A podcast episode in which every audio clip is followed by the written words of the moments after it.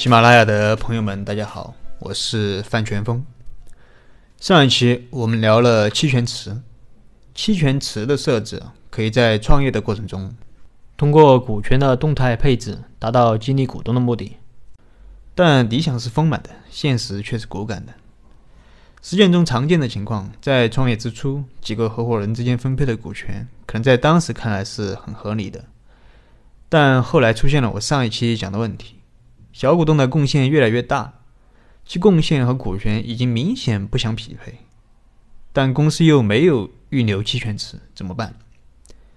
这时候啊，如果大股东愿意让渡一部分股权，当然最好，但并不是每个大股东都有这样的格局。那这个时候怎么办呢？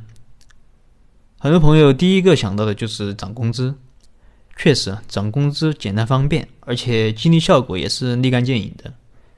我们有时候也会建议企业给相应的股东增加工资，但不宜过多。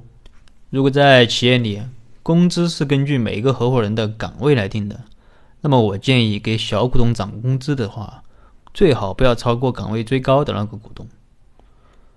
虽然说涨工资的激励效果是立竿见影的，但是从长远来看，缺点也是很明显的。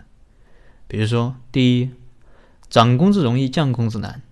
小股东可能今年对公司的贡献比较大，那么合伙人决定今年给小股东涨工资，但不见得年年贡献都这么大。如果明年的贡献变小了怎么办？难道把股东的工资降下去吗？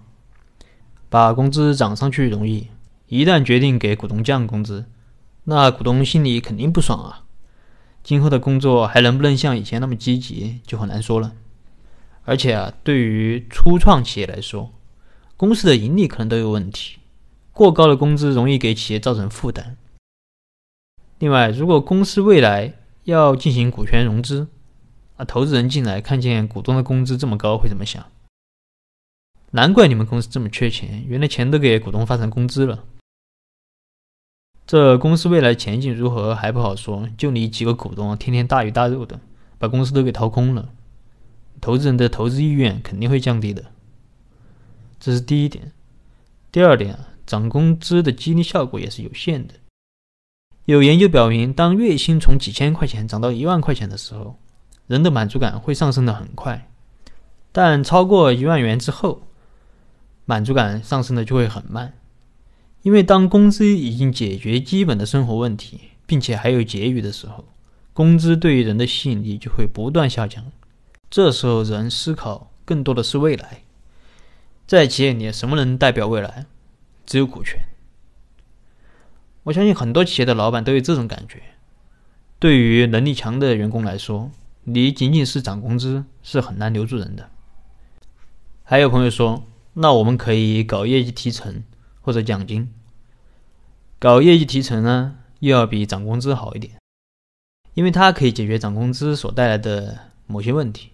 比如说，它不存在涨起来容易降下来难的问题，同时它的激励效果也比涨工资更持久，但它也有它的问题，比如说短期效应。什么是短期效应？在管理心理学中，由于短期行为而引发发展后劲不足的现象，称之为短期效应。举个例子，比如某一企业的 CEO，他的任期是三年。